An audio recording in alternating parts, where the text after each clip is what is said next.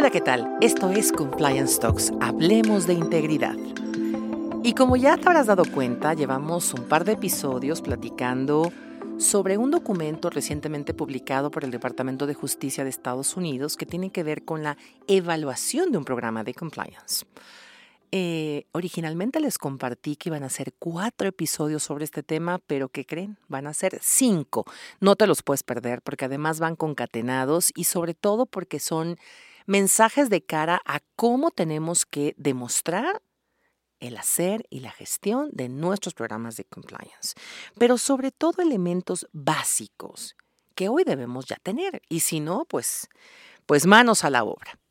En este programa de evaluación que recomienda el Departamento de Justicia de Estados Unidos, ah, pone primero un punto muy específico, hablar de cultura. En el episodio 1 hablamos del tone at the top, en el segundo hablamos del equipo de compliance y ahora nos vamos a volcar ya no en la infraestructura del área de compliance y, de, de la forma, manera, consistencia en la que hablan directores generales, sino ahora vamos a hablar de cómo se aplica este programa de compliance.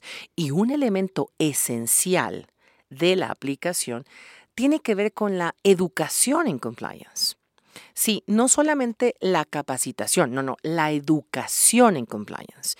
Creo que este elemento es quizás de los que más se hablen en compliance, de los más evidentes, además de las políticas, por supuesto, de los más evidentes, pero quizás de los menos profesionalizados. Con todo el respeto lo hago porque me dedico también a esto, porque, porque amo esto notoriamente, creo que ya lo saben, ¿verdad?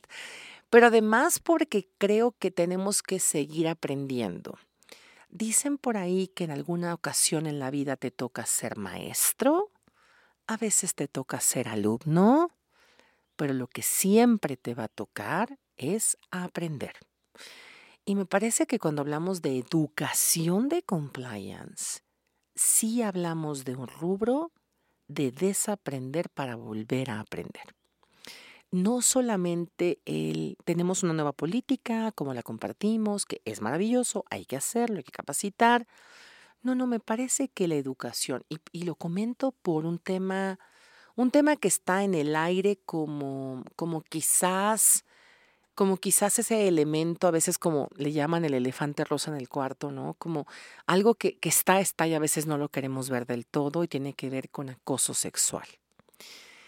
Un concepto, delito, situación, evento, de verdad que no, no hay una razón para que existiera y sin embargo existe.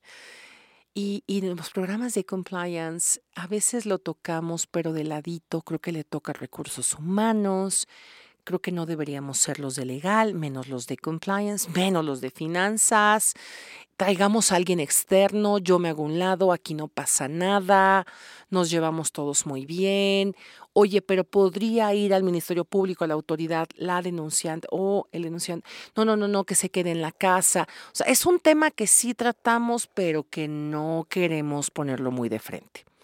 Cuando quizás en más de una ocasión el concepto no es cómo investigas, que me encanta que tengamos procesos formales de investigación, que bueno, no solo las líneas de denuncia, las que les hacemos muchísima publicidad, que qué bueno que lo hagamos también. No, no, no.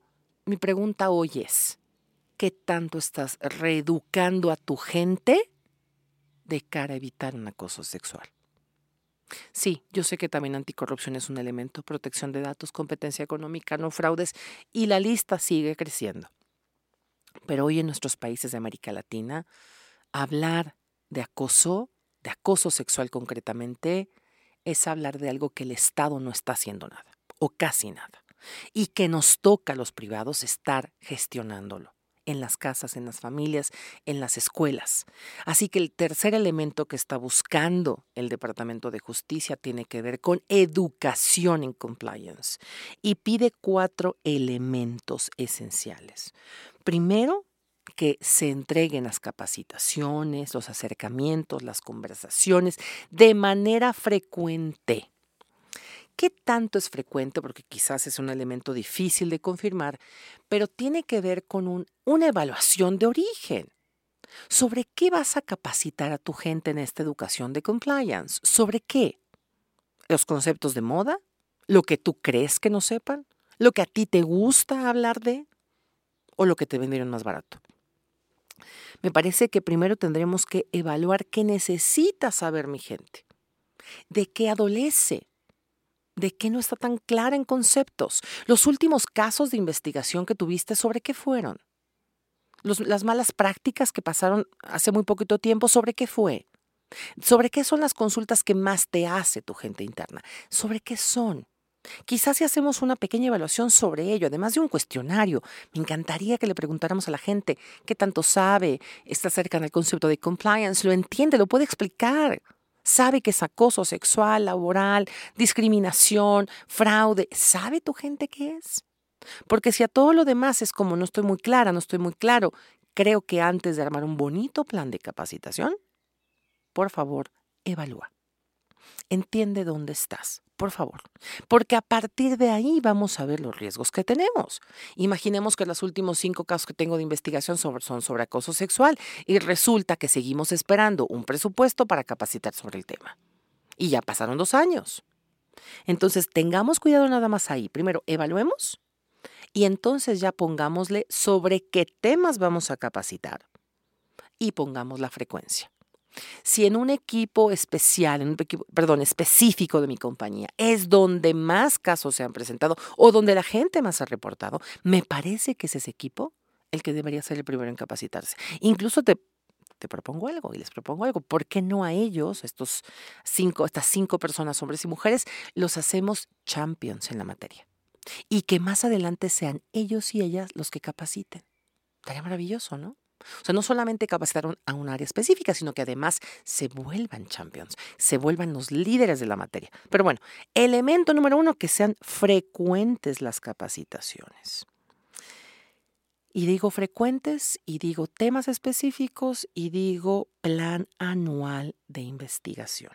Perdón, de capacitación. Sobre investigaciones también, por supuesto. Elemento dos de la educación en compliance no solamente basta capacitar a nuestra gente, y nuestra gente me quiero referir a los colaboradores con los que trabajo todos los días, sino además a los proveedores, a los grupos, incluso grupos de interés. Pero vamos a quedarnos ahora mismo en proveedores, a los terceros. Este sí es un tema, me parece que un capítulo aparte, ya platicaremos, tenemos ya un invitado que, que pronto estará con nosotros para hablar solo de temas de proveedores, pero por ahora quiero que se queden con este concepto.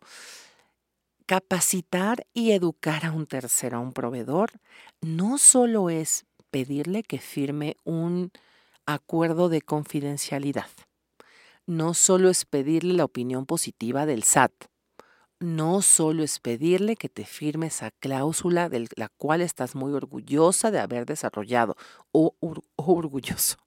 No, Educar en compliance a tu proveedor es garantizar que este proveedor de alto riesgo, que te representa en ventas, que habla de ti en medios, que va con entidades de gobierno en tu representación, que te entrega el producto del cual si no fuese la entrega, tu planta se detendría, ese proveedor que lleva en camiones tu producto de un punto A a punto B, ese proveedor que despacha lo que viene de China o de cualquier otro lugar, este proveedor, o sea, este proveedor, si no tiene compliance, de casi nada nos sirve que firme él y toda su familia esa cláusula de compliance.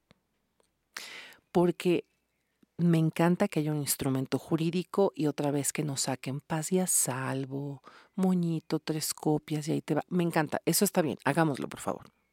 Pero ya no es suficiente. Hoy necesitamos cerciorarnos de que tengan compliance.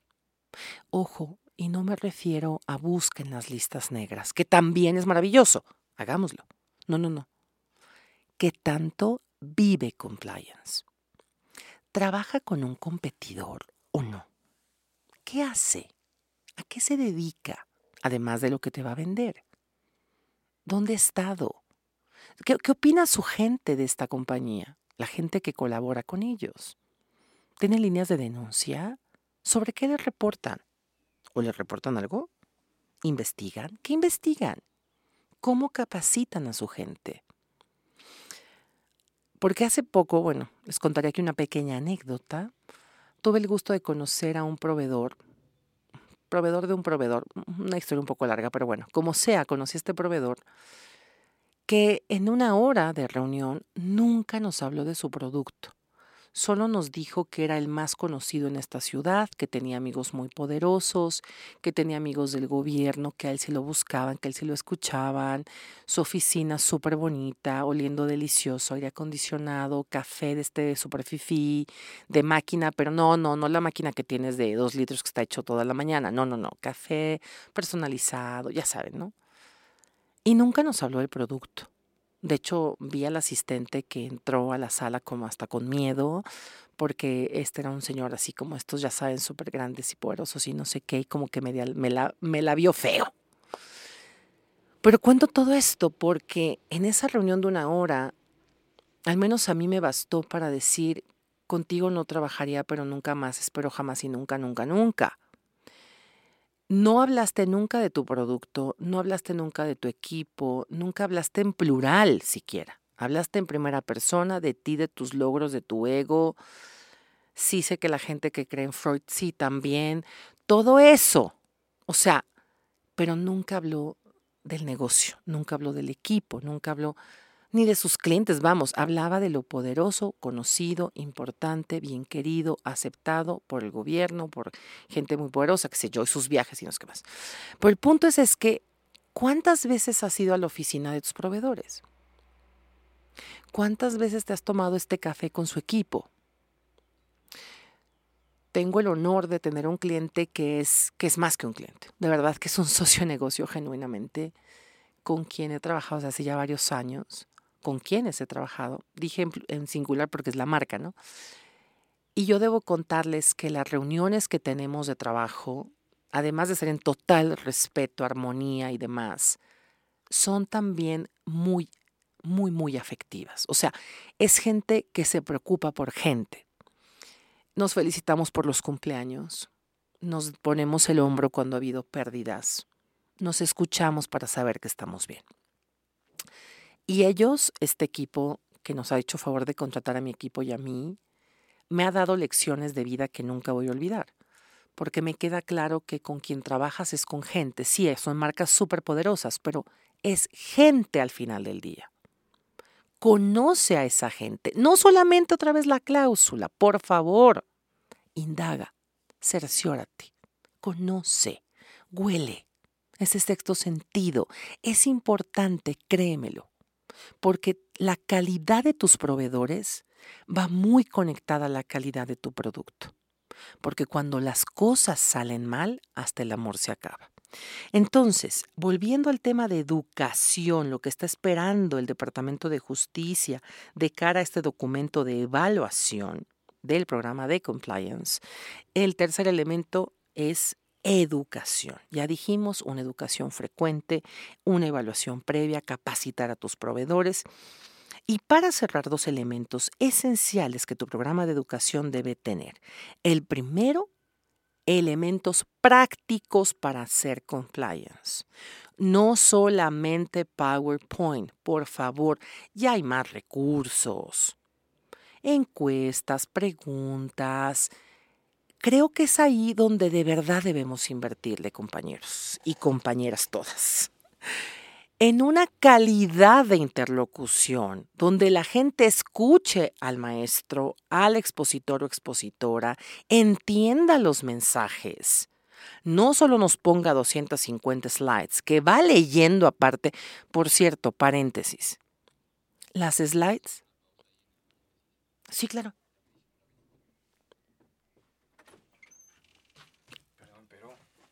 Se van a llevar a este bebé. Ah, no, no, con gusto.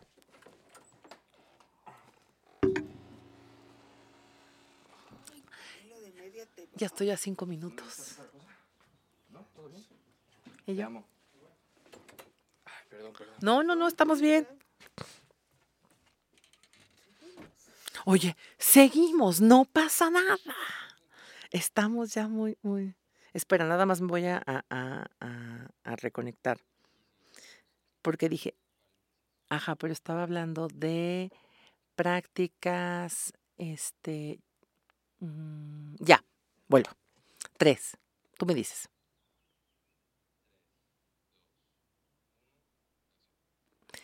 Y hago este paréntesis porque quiero comentar algo. Cuando hacemos capacitaciones de compliance, pero de cualquier tema, no importa, el tema que este sea, cuando hacemos las slides, por favor, tip, esto no lo saqué yo de mi alma, me lo enseñaron. Eh, las láminas son para la audiencia, no son para el expositor. ¿Ok? Entonces, cuando el expositor se para al frente, ahora que ya estamos volviendo a temas pues vivenciales y demás, y todo el tiempo la cabeza para atrás y el slide, pero vamos a leer la... No, no, el slide es para el público, porfa. Entonces, no pongamos 50 artículos en la lámina. Nos encantan los abogados, please, no. Porque la, el objetivo, cierro paréntesis, el objetivo de la presentación no es que se vea que sé, que mucho. No es que digan, órale, esta vieja sí puede. No, no, no, no es eso es que el concepto se quede en la audiencia. Te sugiero, les sugiero, que definan claramente cómo quieren capacitar haciéndose una pregunta para mí esencial. Es, ¿qué quiero lograr cuando termine la sesión? ¿Qué quieres lograr? ¿Qué, buscas? Uno, que salgan diciendo, ¿le metieron presupuesto? Digo, se vale, ¿eh? lo que sea. Dos, el concepto, oye, viene, ya me quedó claro, ahora ya lo entendí. Tres, me movió, quiero salir y contarle a mi esposa el ejemplo que dejaron hoy, a mis hijos, cómo me hubiera encantado que estuvieran, me hubiera encantado que escucharan esto. O sea, ¿qué quieres lograr? Que conecte con lo que son, que conecte con sus ideas. ¿Y cuál es el? Hay dos elementos. El call to action, o sea, ¿qué quieres que hagan? O el call to value, ¿qué quieres que se lleven como valor? Pregúntate por favor esto. Es esencial, porque no solamente háblame por favor de la política de lo que quieras. No, no, me encanta, vamos a hablar de ella, me gusta, pero ¿qué quieres que hagan al final?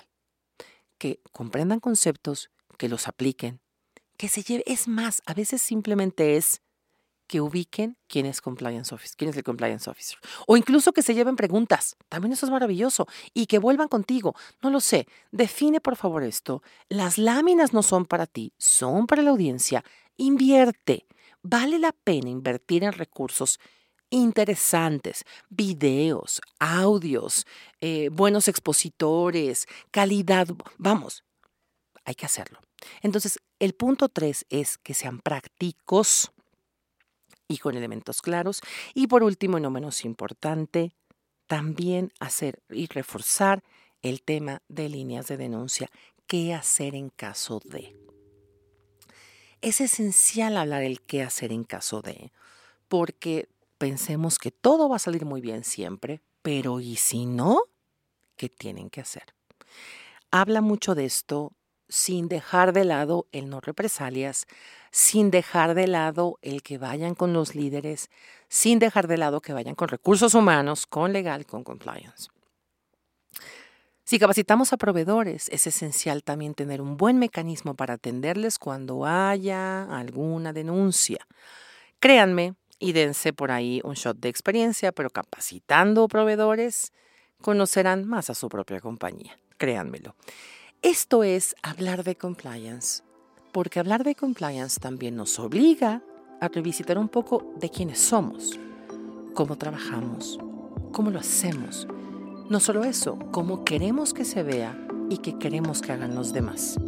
Esto es Compliance Talks. Muchas gracias.